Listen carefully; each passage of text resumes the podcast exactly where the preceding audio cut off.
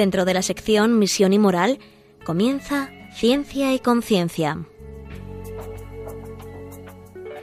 Un programa dirigido desde Valencia por Mari Carmen Mateu.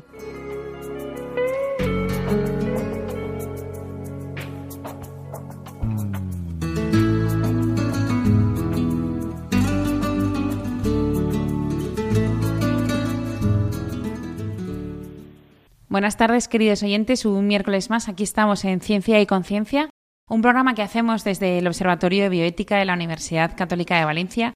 Y hoy vamos a tratar un tema como muy actual. En algunos momentos asusta, en otros momentos piensas que no tiene pues la mayor trascendencia, ¿no? Que con esto jugamos un rato al día y nos proporciona comodidad, información, pero que ahora verán a lo largo de, de esta hora que vamos a compartir cómo hay datos que nos hacen ser como muy cuidadosos y, y bueno, y estar alertas ¿no? a todo este tema. El tema que hoy vamos a tratar es el de las nuevas tecnologías. Las nuevas tecnologías nos alejan de nuestra vida interior o nos proporcionan un camino para ello, ¿no? Es difícil viendo la dispersión en la que vivimos cada día.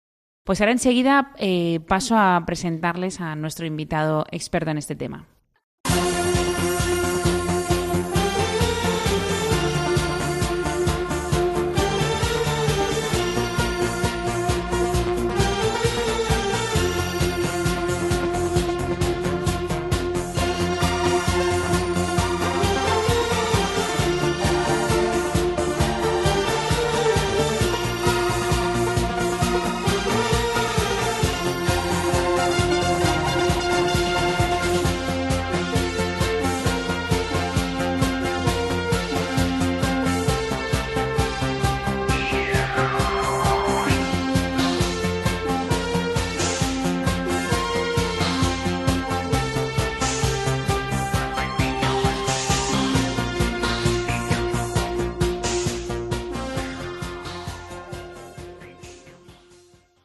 Pues como les decía al principio, aquí en Ciencia y Conciencia, hoy vamos a tratar un tema muy interesante. Eh, ya lo verán al final del programa cómo les ha gustado. Eh, son las nuevas tecnologías, em, por así decirlo, propicias a nuestra vida interior o nos alejan, ¿no? Esa sería como una pregunta como muy abierta, ¿no? Muy general, pero que vamos a ir eh, desgranándola poco a poco, descubriendo pues estas nuevas tecnologías que son, que no son, porque a veces que simplemente hablamos de juguetitos. Y no es eso, es, las nuevas tecnologías es algo mucho más allá. Y para eso está con nosotros Rafa Monterde, que él es investigador en la Universidad Católica de Valencia en Filosofía Política y Transhumanismo, que ha estado aquí alguna vez ya hablándonos del tema. Buenas tardes. Muy buenas tardes, Carmen. Bueno, pues como te decía mm, Rafa, em, las nuevas tecnologías. Hacemos la pregunta así en grande Venga, y luego vamos poco a poco. Venga. ¿Las nuevas tecnologías nos alejan o, nos ayudan a nuestra vida interior? Hombre, todo depende de la profundidad de nuestra vida interior, ¿no? Yo creo que esto es como, como una balanza. O, digamos, nuestra vida interior, que la podríamos localizar en el corazón, que sería nuestra vida espiritual, esa vida que nos ayuda a conectar, pues, eh, a tener una relación íntima con Dios, un Dios personal, ¿no? Eh, muchas veces está medida por nuestro mundo exterior. Entonces, si pesa más nuestro mundo exterior, es decir, eh, nuestro mundo laboral, amistad, etcétera, etcétera, eh, más que nuestra vida eh, de fe, de oración, pues es posible que la, esa, ese espacio interior se empobrezca. Y entonces ahí es donde entran las nuevas tecnologías y donde pueden y estas nuevas tecnologías pueden convertirse en un sustituto de esa vida interior y de esa eh, ese anhelo del corazón por encontrar la plenitud y una identidad que nos, nos dé una respuesta a la pregunta de quiénes somos. La verdad es que podríamos decir que hasta ahora, bueno, hasta la irrupción de Internet o todo esto, estas nuevas tecnologías, teníamos más o menos como una balanza en la que cada uno bueno, tenía sus ratos de oración, ¿no? su vida un poco más mística o menos, más espiritual o menos.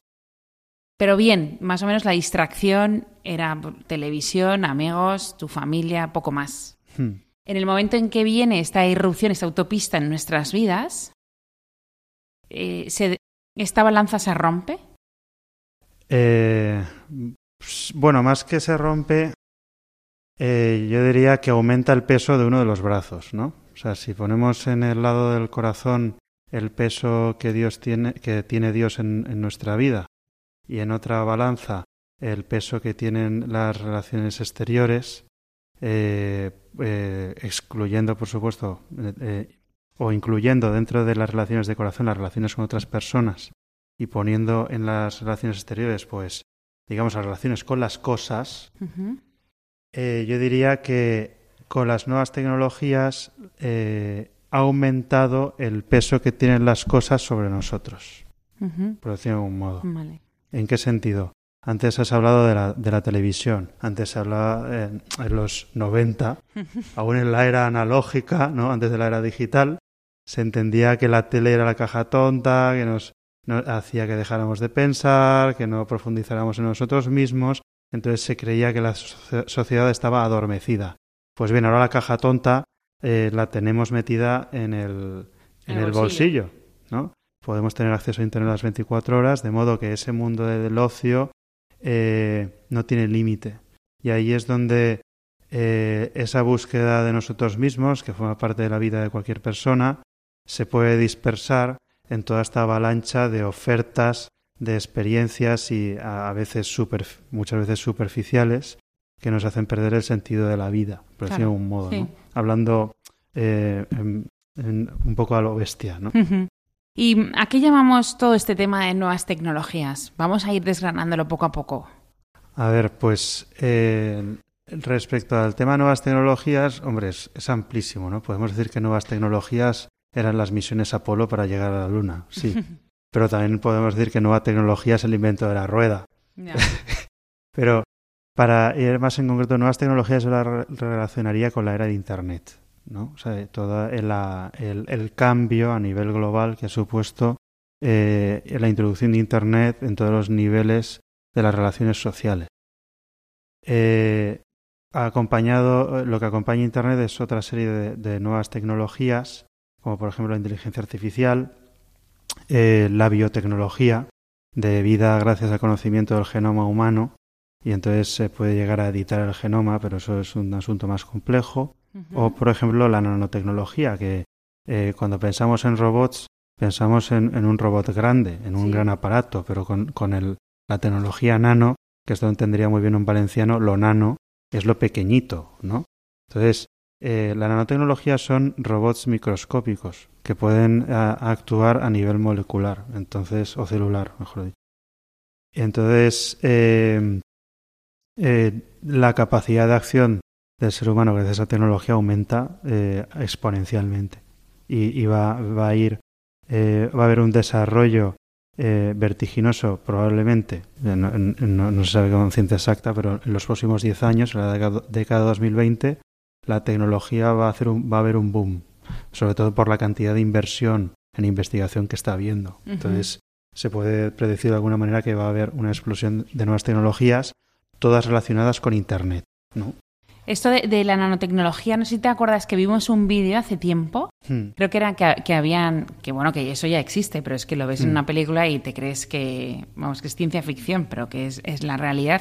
Que se presentaba como una pequeña mosca, que era un robot, que se lanzaba, pues a lo mejor en sitios de guerra o, y que podía lanzar no sé cuántos misiles a no sé qué y era cosa rarísima. Es una historia de ciencia ficción, ¿no? No, pero que era realidad, que era ah, no, eso ya es real. eso es real. Esto que era un estadounidense que lo presentaba y que valía no sé cuántos millones de dólares y que no sé... Y dices, madre mía, y esto realmente está existiendo. Sí, ya hay, ya hay insectos que sirven para espionaje.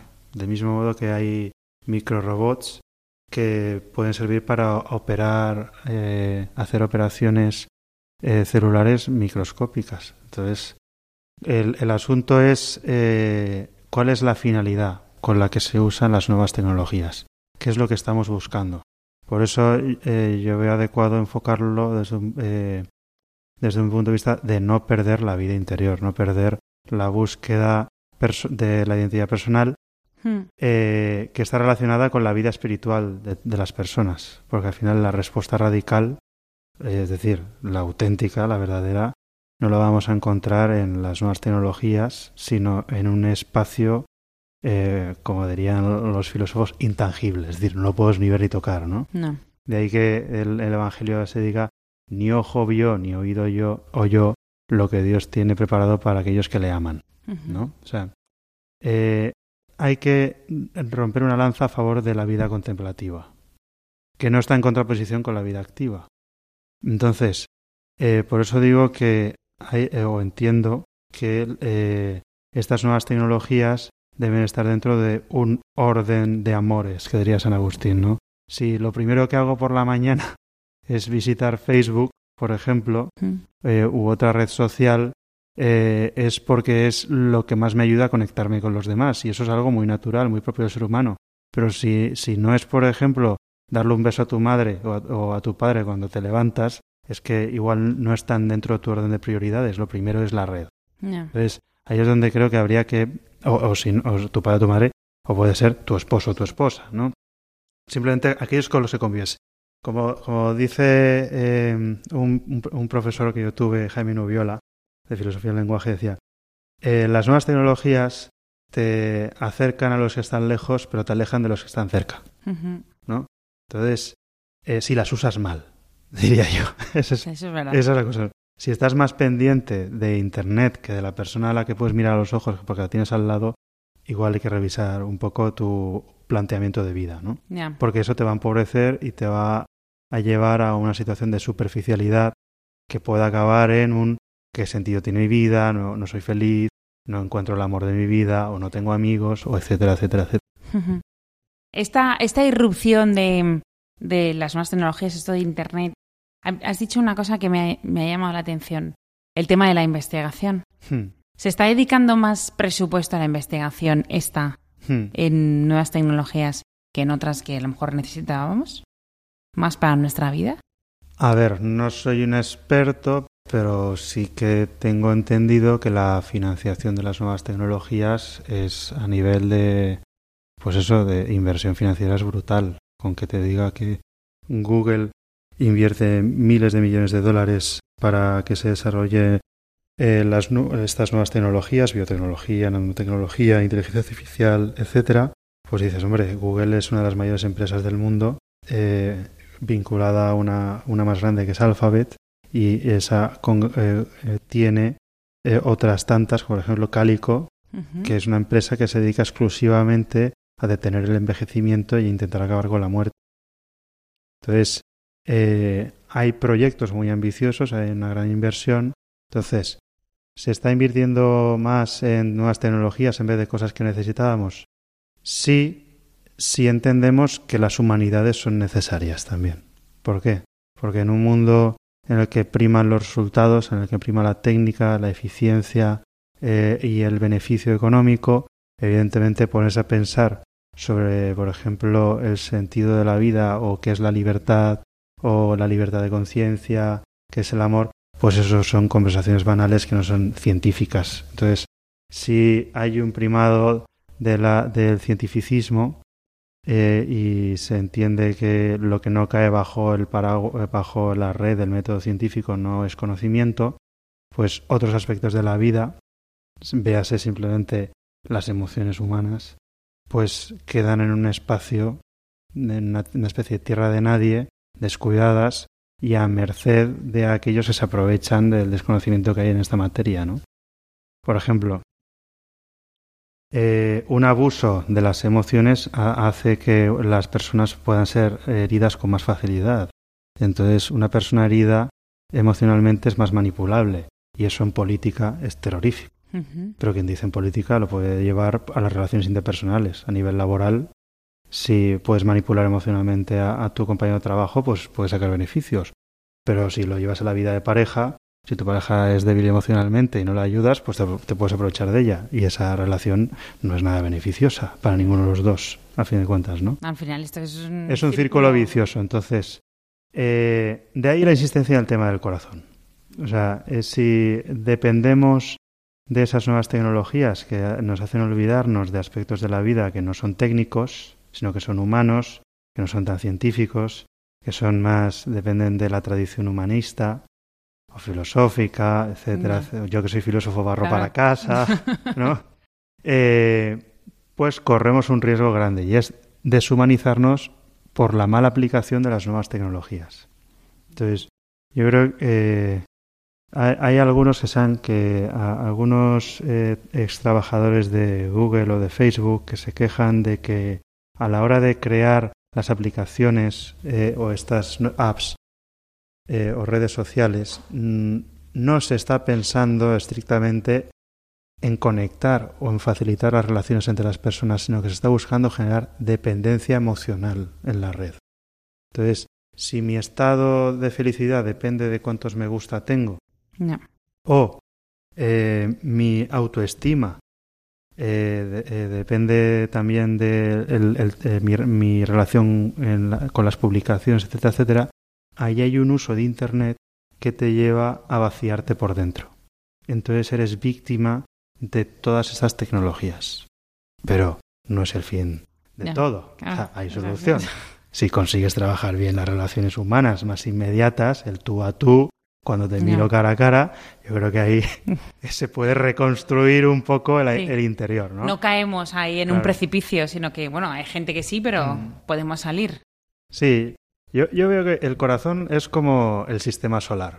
En el sistema solar, gracias a la energía del Sol, todos los planetas se mantienen en órbita, ¿no? Y alrededor suyo. Pues todo depende de dónde pongas tu corazón. Si eh, tu, tu, corazón está en las redes sociales, tu vida gira en torno a eso, pero es un punto de gravedad muy débil y seguramente tu, tu esquema de vida se dispersará.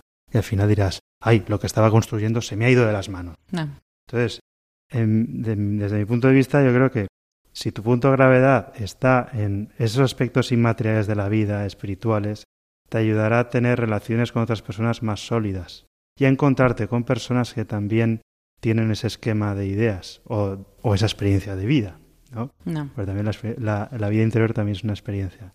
Entonces, eh, yo creo que eh, ese conjunto de estrellas, de personas que tienen un, un punto de energía tan fuerte como el corazón vinculado a Dios, genera una galaxia bastante lo suficientemente grande como para enfrentarse al gran universo de Internet. ¿no? Entonces, yo, yo creo que aunque Internet sea tan grande, el corazón humano lo es más, porque en el mismo corazón cabe Dios.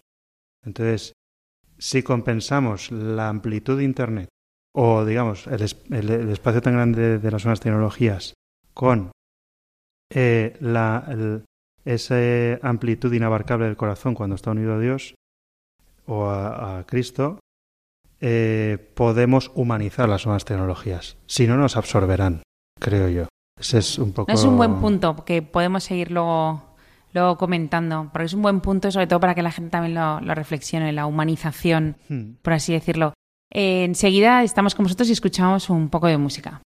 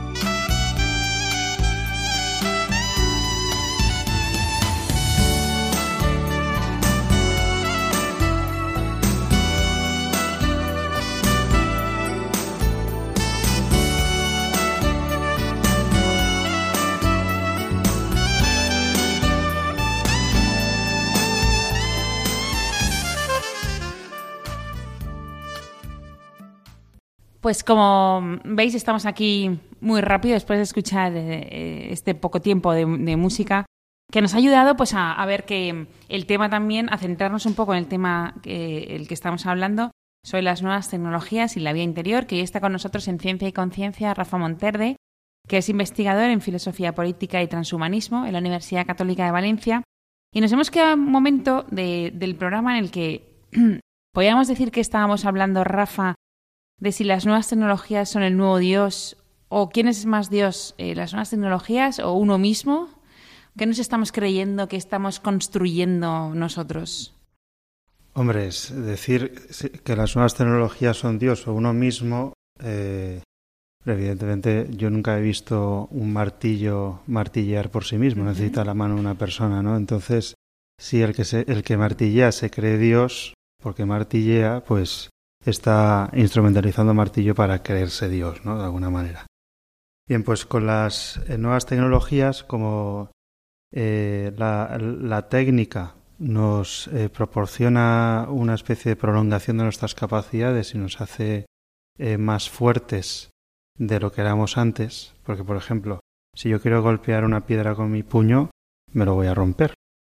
Pero si, lo, si le doy con el martillo, rompo la piedra, ¿no? Porque es tal. Eh, lo, que me permite la técnica es usar la naturaleza para mis intereses, para mis fines. Bien, entonces, si dentro de esos fines está eh, crear un sistema social que me identifique a mí como el ser más poderoso de la tierra y todo el mundo me quiera eh, por quien soy, pues ahí me estoy creyendo Dios. Eso habitualmente es lo que han sido, por ejemplo, los emperadores romanos. o los faraones. No es nada descabellado lo que estoy diciendo. O sea, identificar a una persona como Dios, eso es muy fácil, ¿no? Sobre todo porque hay algo en la persona que es imagen de Dios. Entonces, confundir un aspecto con otro, pues puede, puede resultar, eh, ¿cómo decirlo? Vamos, que nos podemos equivocar fácilmente, ¿no? No tiene más misterio. Pero bueno, eh, ¿cuándo las nuevas tecnologías pueden convertirse en Dios?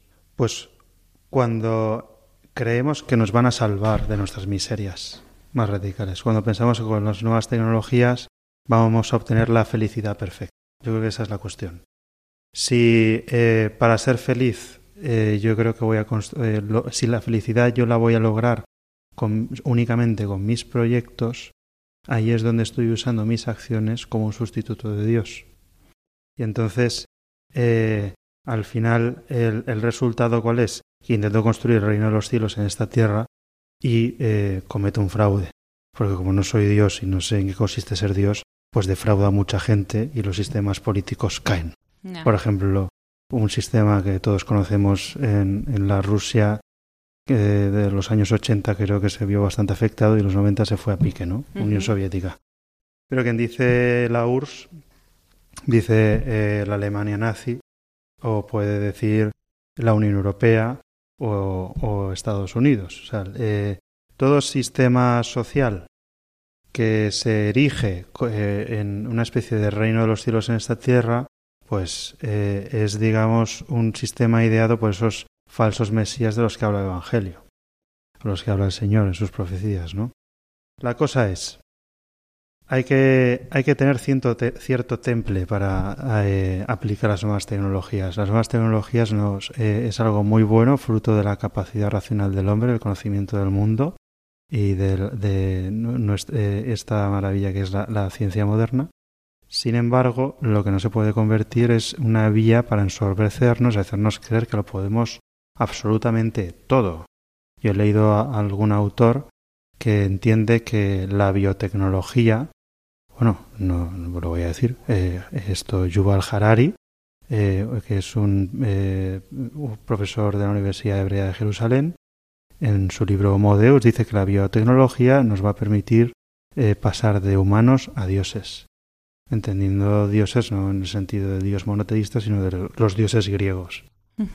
¿Vale? O sea, o sea ahí hay una instrumentalización de las nuevas tecnologías clara, es decir, pongo un objetivo Mm, pseudo-teológico, un proyecto en cierto modo publicitario para obtener financiación y decir, no, es que vamos, vamos a ser dioses. dices, bueno, creo que esto es muy explícito. No es interpretación de unos cuantos católicos que se les da Unos que- locos descerebrados que, que, están, están especulando con, con conspiraciones. No, o sea, eh, hay declaraciones expresas que buscan eh, convertir las nuevas tecnologías en un, en un camino divino, en una especie de apoteosis, ¿no?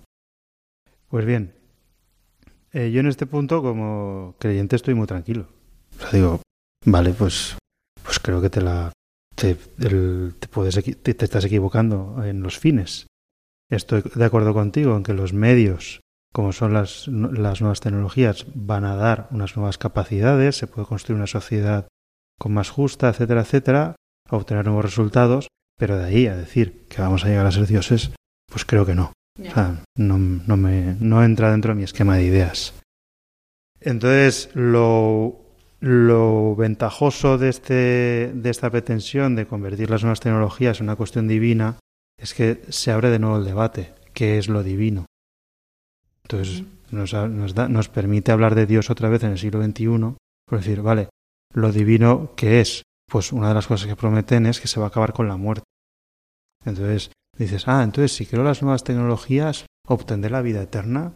Y, y entonces te dicen, pues puede ser. Igual, igual no es vida eterna, sino vida amortal, porque no mueres. Pero digo, ah, entonces eso se parece mucho a quien cree en mí. No, a lo de solo tú tienes palabras de vida eterna, ¿no? Que le decía al al Señor. Pues eh, el debate por eh, las promesas de la fe vuelve a aparecer. Lo que pasa es que no todo el mundo tendrá esa vida amortal, sino solo aquel que se la pueda pagar. Eso en un principio sí. Mm, En un principio y, y no sé. Pero vamos, no, Sí. no me veo yo que esto de la terapia en todos los hospitales públicos. ¿Sabes? Cuando se está regulando todo lo contrario. Al final, Aquí hay una contradicción que me llama la atención. Sí, Están sí. hablando de lograr la, eh, la amortalidad o la muerte de la muerte y a la vez estamos insistiendo mucho en la legalización de la eutanasia. claro. Entonces, ¿qué, Esto por- habría que ver por dónde sale. Porque Sí, tiene, que, tiene que tener un camino más o menos común. Es que en el tema de, del sentido, digo, a ver, eh, estamos en un mundo posmoderno, eh, Occidente eh, cada vez tiene más dificultades para saber, para tener un, un modo de vida que nos permita ser felices, eh, estamos profundamente insatisfechos, unos proponen que hay que acabar con la vida porque ya estamos tan aburridos que no da para más y hay que vivir del sufrimiento, y otros proponen prolongarla pero no está claro que se vaya a acabar con el sufrimiento. Entonces, mm, no sé. eh, mm, No tiene mucho sentido las sí, dos. hay, hay una serie de contradicciones que igual que cuando dicen, no, es que con las nuevas tecnologías vamos a salvar a la humanidad. Entonces tú, me has dicho, entonces tú coherentemente me has dicho, bueno, se salvarán algunos. Ergo, no es toda la humanidad. O sea, eh, no es no estás cambiando a Eva para que tenga no. más capacidades, así todos sus descendientes eh, sean superhombres. Entonces, estrictamente no es un proyecto universal, sino particular de unos pocos. Entonces ahí hay una contradicción. Además, ya cuando antes has dicho lo de Google, lo de Alphabet, todos estos al final son empresas privadas. Esto, Sí. Entonces, claro, ellos van a ellos. Sí. Y sobre todo al nicho de población que ellos quieren Hmm. dirigirse. Es verdad que supongo que al final irán, querrán ir al 100%. Sí, porque se supone que estas tecnologías van a ser cada vez más, cada vez más baratas y accesibles. Mira, Claro, antes, antes, mira, los teléfonos móviles eh, en los 80, 90 eran un producto caro. Ahora, ¿quién puede vivir sin teléfono móvil? Ya, y son caros, ¿eh? Son caros, sí, sí, pero creo que todos estamos dispuestos a endeudarnos una temporadita para pagarnos el móvil. Luego, no es descabellado pensar que en un futuro todo el mundo quiera hacer ese gasto en las mejoras eh, para que la biotecnología le- te les dé otras capacidades o aplicaciones eh, cibernéticas, etcétera, etcétera. O sea, no creo que el discurso de, de los que entienden que las nuevas tecnologías nos, nos van a salvar esté totalmente alejado de la realidad. Puede que lo de lograr ser dioses sea una exageración. Sin embargo, creo que a nivel sociológico en algunas cosas aciertan, porque van a conseguir que productos que no son de primera necesidad lo sean, El móvil ya es de primera necesidad. cuando en principio no lo No era. lo es. Porque la primera necesidad es comer, beber, vestir y relacionarse, ¿no? Y respirar. Vale. ¿No? Me lo dejo el más importante. pero Claro, sí, pero- o sea, pero ya está. Pero ahí es donde eh, conecta el tema de lo de eh, la vida interior. Porque mientras estamos tan volcados con este, estas nuevas necesidades, la ne- necesidad primigenia que es la respiración espiritual, Ujú. que por el espíritu por algo es aire, ¿no? El neuma, ¿no? Eh, que se dice en griego. Cuando decimos neumático, eso que está lleno de aire, ¿no? Neumatólogo. ¿Es neumatólogo? No, neuma. Neumatología, sí, neumatología, sí, que es tiene de los pulmones. Sí, pues eh, el- el- los neumáticos, los espirituales, que se decía en griego, son aquellos que viven del Espíritu Santo o del Espíritu. Entonces, eh, del mismo modo que el cuerpo necesita respirar para tomar aire, el corazón también. Entonces, si descuidamos ese aspecto de la vida, nos vamos a ahogar. Entonces, estas nuevas tecnologías, como son tan eficientes, van a sustituir a Dios a la hora de decirnos quiénes somos.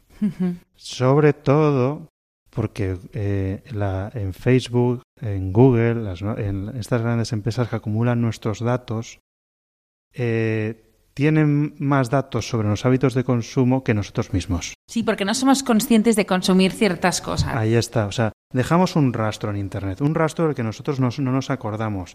Pero la, los, la memoria que tienen eh, estas empresas sí. Entonces, hay algoritmos que lo que pueden conseguir es crear un avatar de nuestras acciones en Internet y eh, convertirse en un sustituto de nuestro yo, porque ese yo es, digamos, más completo a veces que nuestra Claro. propia memoria. Claro. Qué miedo. Claro, entonces, eh, al final, nuestro teléfono móvil, mm, por decirlo de alguna manera, nos va a conocer que no- mejor que nosotros mismos. Ahí es donde puede convertirse en un sustituto de Dios, porque digamos, la experiencia de, de ese Dios que lo conoce todo y, y con el que me relaciono a nivel personal, a través de la, la vida interior y de la fe, puede ser sustituido por el, no, es que ya me lo dice Siri. Sí. en un futuro, ¿no? La- y Ahí la está. diferencia es que tu relación con Dios Claro.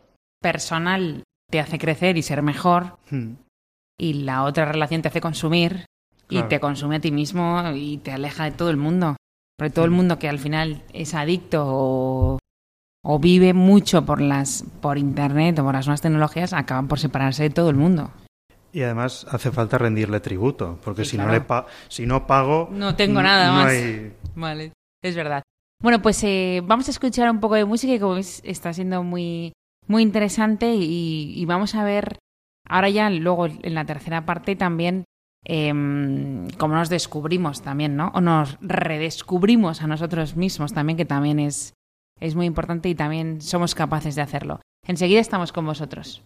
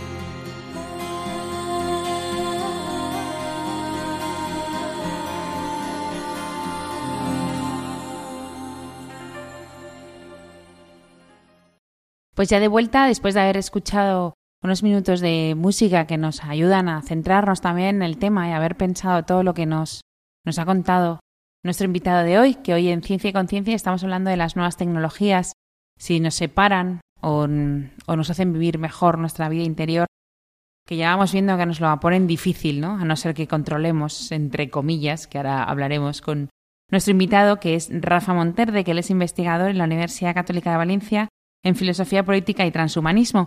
Y nos hemos quedado en, en cuando, bueno, hemos dicho de, de, dedicar esta última parte del programa más a, a, saber cómo podemos redescubrirnos a nosotros una vez ya hemos entrado en, en, el, pues por así decirlo, en el hueco este, en el agujero negro de Internet, en el que, como nos decía nuestro invitado, o nos decía Rafa, que mm, nos levantamos por la mañana y vemos antes Internet que dar un beso a nuestro marido, o nuestra mujer, o a nuestro padre o nuestra madre, pues cómo, cómo hacemos para caer en la cuenta de ello y qué hacemos para redescubrirnos de nuevo.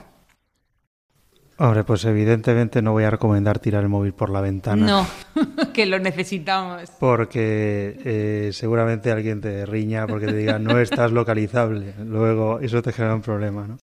Pero bueno, eh, en primer lugar lo de redescubrirse yo en esto voy a ser muy socrático. Venga. En el sentido de. No soy un gurú. en el sentido, yo solo sé que no sé nada. Yo puedo hablar de algunas reflexiones eh, personales a partir de mi propia experiencia, pero no voy a dar una receta uh -huh. para que alguien diga, ah, pues para saber quién soy tengo que hacer, voy a hacer pam. esto. No. Bueno, pero vamos Eso- a ayudar a la gente. Eso para empezar sería eh, poco honesto y No. no es lo propio de la filosofía, ¿no? La filos- el, el co- el conocerse a uno mismo es una tarea que lleva toda la vida Y nunca acaba. Y de hecho, probablemente en el más allá sea el cielo. El saber quién soy, o sea, en el cielo eh, supuestamente conoceremos como somos conocidos. Y será la experiencia de cómo Dios nos conoce. Y, es, y entonces, por eso, saber quién soy es saber quién es Dios. ¿Tú te imaginas que nos sorprendemos cuando lleguemos al cielo y veamos cómo en realidad somos? Nos quedaremos sorprendidos. Yo- bueno, no entremos en este debate. Vamos a, yo a no las me voy a tecnologías. No, pero yo creo que una manera, eh, San Agustín era muy, muy sabio a la hora de recomendar cómo conocerse. De hecho, si uno se lee las confesiones, es ese camino de descubrimiento de sí mismo. Y él muestra cómo a lo largo de toda su vida fue teniendo diferentes experiencias en las que él creía que se descubría y al final no. Y se descubrió gracias al encuentro con Cristo, con Jesús vivo y resucitado. Bien, pero eso es otro tema. La cosa es, conectando con San Agustín, él tenía una frase y decía, para saber eh, quién es una persona no le preguntes qué piensa, sino qué ama.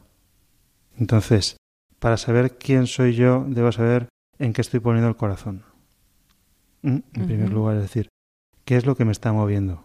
¿Qué es lo que me mueve a actuar? ¿Por qué me levanto cada mañana?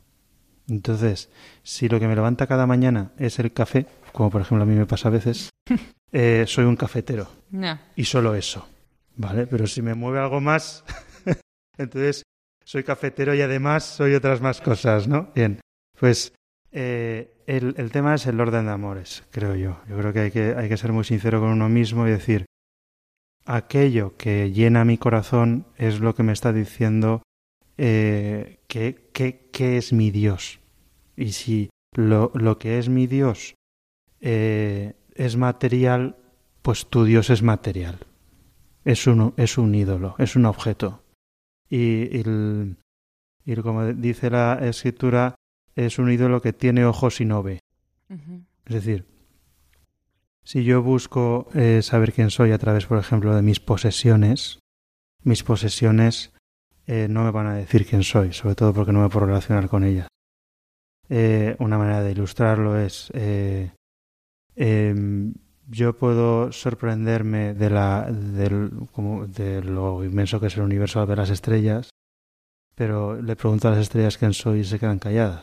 Esto suena muy poético, pero es que Pero, es verdad. De mismo modo que mi perro, que, por ejemplo, el perro de mi novia, Ron, es majísimo, lo quiero muchísimo, pero yo cuando le digo hola Ron, no te- simplemente saca la lengua y me sonríe. Es muy cariñoso, pero lo siento, no tiene lenguaje. No. Pues bien, lo mismo nos puede pasar con la inteligencia artificial. Si yo ahora cojo a, a- a Siri y le digo, Siri, ¿quién soy? A decir, hola, eres Rafa el filósofo, porque yo se lo he dicho de broma, ¿no? Entonces, eh, esos son datos que yo le he dado, pero solo son datos. Pero no conoce. No me conoce. Claro. Bien. Bien, pues esto que nos pasa con las cosas, con Internet, con mi perfil de Facebook, mi foto de Facebook no soy yo. No, Es así de triste. no. No, eh, del mismo modo le pasa, por ejemplo, a Narciso, el mito de Narciso, que se está mirando en el río y entonces está tan enamorado de su reflejo que al final, se, como quiere besarlo o quiere abrazarlo, se tira al río y se ahoga. Bien, pues eso es lo que pasa cuando buscas reconocerte en realidades que no son personales, no son personas auténticas. Entonces, em, yendo al grano, Vale, un poco. vámonos. El mito de Narciso, ¿dónde lo podemos identificar? Por ejemplo, en la idea que nosotros tenemos de nosotros mismos. Si yo pienso que soy Rafa, el filósofo, el no sé qué, el no sé cuántos, que va a hacer una tesis doctoral y tengo esa imagen de mí mismo, en plan como si fuera la escultura del David de Miguel Ángel, oh Rafa, pues bien, oh Rafa no existe. No. Vale, o sea, eh, es solo una imagen de mi, de mi imaginación, no es real. Y si le pregunto a ese Rafa quién es, no me va a responder.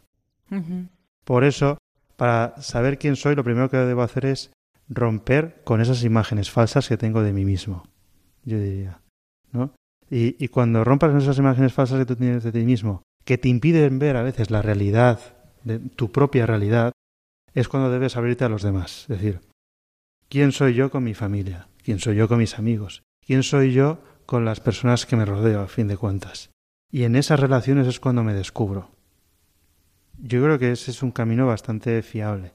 Entonces, en ese rifirrafe, en, en ese intercambio de, de, de risas, de choques, de, de tristezas, tal con las otras personas, yo me voy desarrollando. Por eso es una tarea inacabada.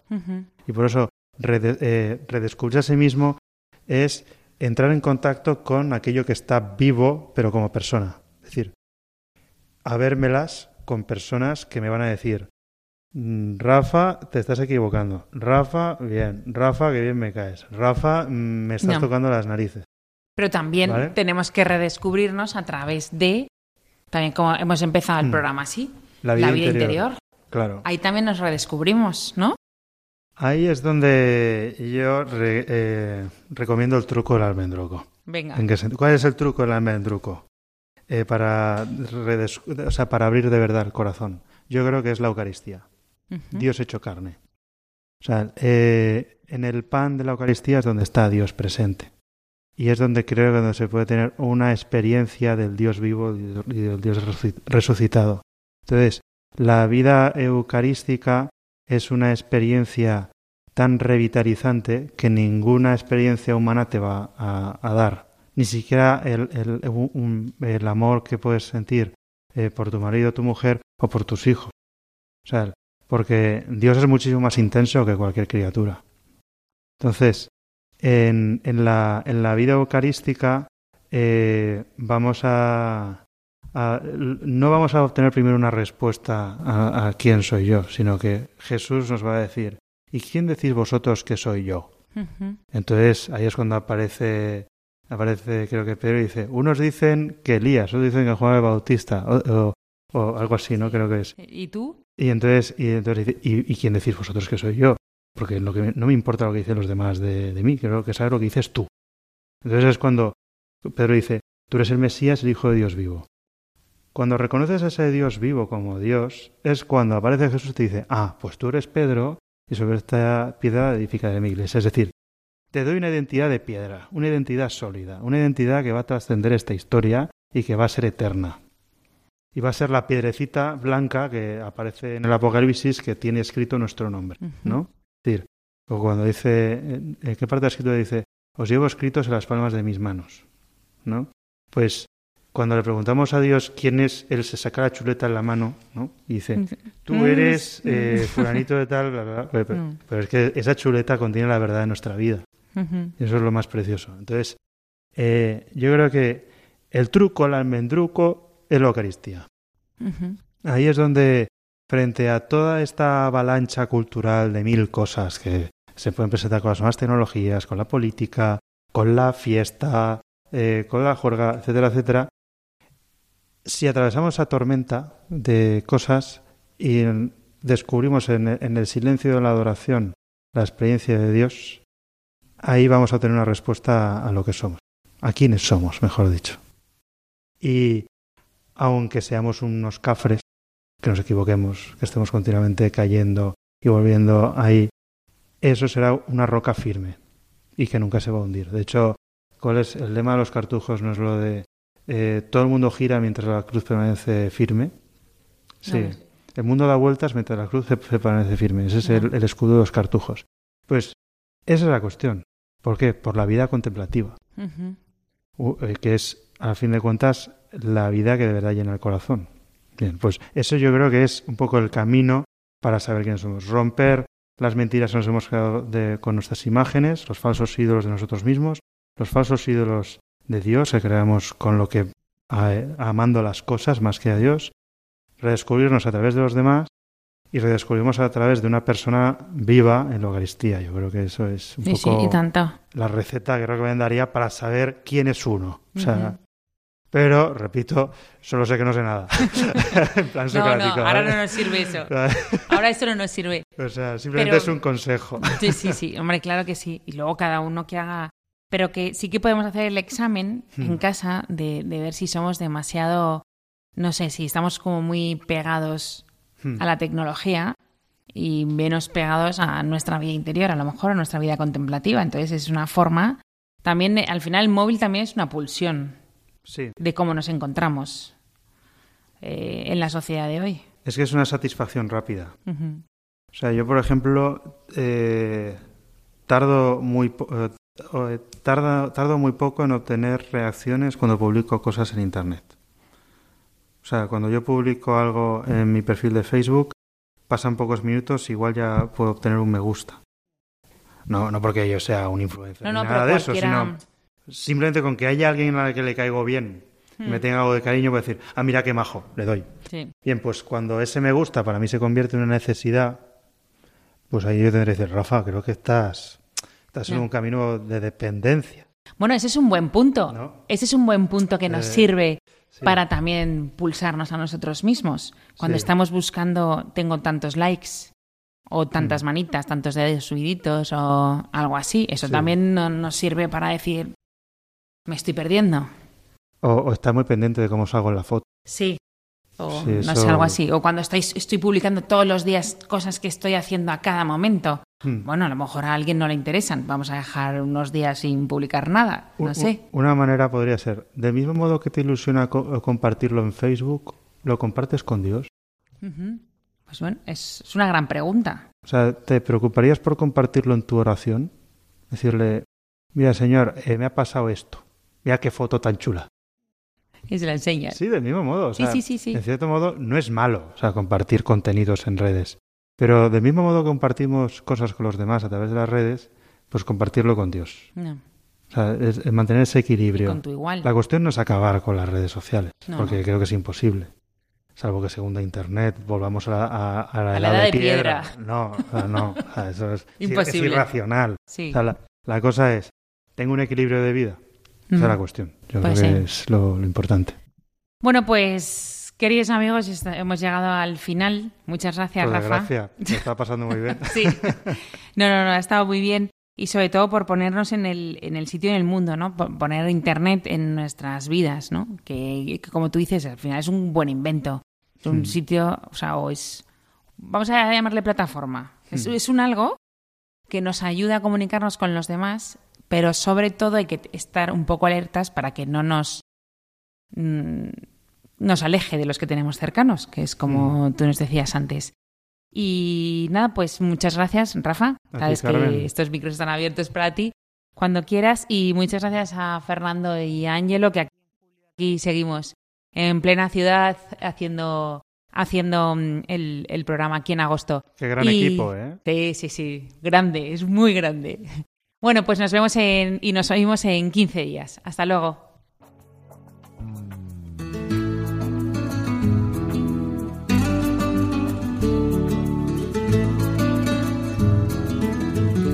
Finaliza así en Radio María Ciencia y Conciencia, un programa dirigido desde Valencia por Mari Carmen Mateu.